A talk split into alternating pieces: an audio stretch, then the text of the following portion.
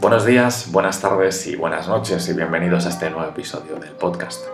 Normalmente a la hora de hacer estos podcasts eh, vengo con un pequeño guion, con las ideas estructuradas y para que todo tenga un poquito más de coherencia. Pero creo que el tema de hoy y de lo que vamos a hablar se merece que lo haga desde el corazón y desde lo más profundo de mí. Y es que como veis en el título pude volver al sitio de mi recreo. Eh, esa maravillosa canción de Antonio Vega. Llevaba ya prácticamente 20 meses sin poder pisar Santo Domingo y sin poder estar con, con los niños de la Matica. Como ya sabéis, eh, yo os he explicado anteriormente, colaboro con una ONG que se llama AEA Solidaria. Y gracias a que las cosas están, bueno, volviendo un poquito a la normalidad, tuve la oportunidad de poder hacer el vuelo Madrid-Punta Cana. A la llegada a Punta Cana nos recogió una furgoneta y nos fuimos directamente a Santo Domingo. Y los 3-4 días que teníamos para pasar allí, eh, yo decidí invertirlos en estar con los, con los pequeños y con los chavales que tenemos allí. Eh, no sé si fue por el cansancio, por el jet lag, por el horario, por qué, pero vamos, descansé poco esa noche. A las 7 de la mañana estaba en pie preparándome el desayuno en el hotel y con ganas de, de llegar a la matica. Una vez llegué allí, la verdad que la sensación fue extraña, fue como si el tiempo no hubiera pasado. Eh, los profesores me recibieron con la misma alegría y la misma cordialidad que hacen siempre. Eh, estaba nuestro grandísimo embajador Iván Campos, futbolista, y la verdad que volver a verle después de tantos meses que por agenda y por demás no habíamos podido coincidir, fue maravilloso. Eh, fundirnos en ese abrazo fue, fue espectacular. A las ocho y media empezaron a llegar los pequeñajos, y digo pequeñajos porque sí, sí, eh, en comparación con los niños que habíamos tenido un año y medio atrás, estos eran realmente pequeños, tenían 3, 4 y 5 añitos nada más. Y ver cómo entraban en la matica, cómo tenían esa sonrisa, cómo se despedían de sus padres con esa naturalidad, fue, fue maravilloso porque viendo muchas veces lo que sucede aquí en España, que a la hora de dejar a los niños son llantos y son pucheros y, y son problemas, eh, la verdad que es, increíble. Eh, al rato ya estaba descalzo, jugando con los niños, pasándomelo como un pequeñajo más. Y, esas cosas son las que me dan fuerza y las que me dan vida. Eh, a mediodía eh, tuvimos ese pequeño ratito, una horita y poco, para poder comer, descansar y empezaba el turno de tarde.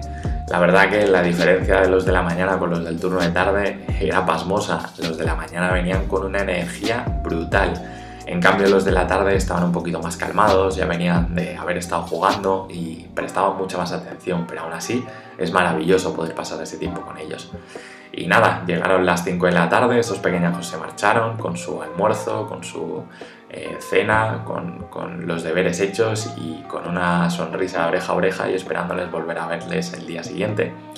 Y nos fuimos para el CCI, para donde se forjó todo, para el lugar donde empezó AEA Solidaria y donde empezó la semilla de la matica.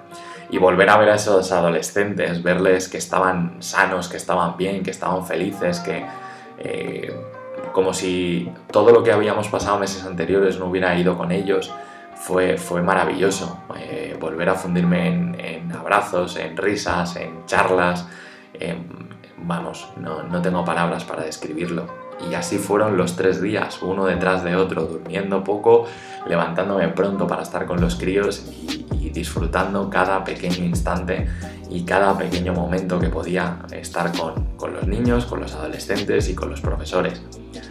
La verdad que muchas veces pensamos que vamos nosotros a darles enseñanzas o, a darles eh, lo mejor de nosotros y, todo eso, pero a la vuelta a España y después de día y medio de, necesitar descansar y necesitar recuperarme, te das cuenta de que lo que has vivido allí es, es increíble, que las enseñanzas te las dan ellos, que con poco que tienen son felices, que después de todo lo que han vivido, con la poca infraestructura, que con la poca...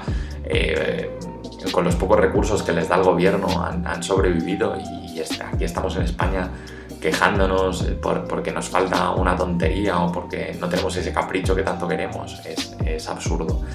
Así que nada, sé que quizá no sea mi mejor podcast, quizá no sea el más estructurado ni el que tenga más coherencia, pero quería eh, dejaros ver y quería ah, abrirme en canal y, demostraros a través de mi voz y a través de mis palabras cómo me siento cada vez que puedo ir a, Santo Domingo y puedo estar con esos niños.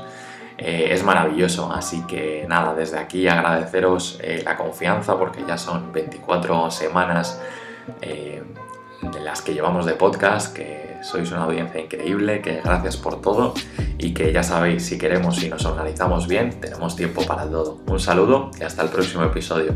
Chao.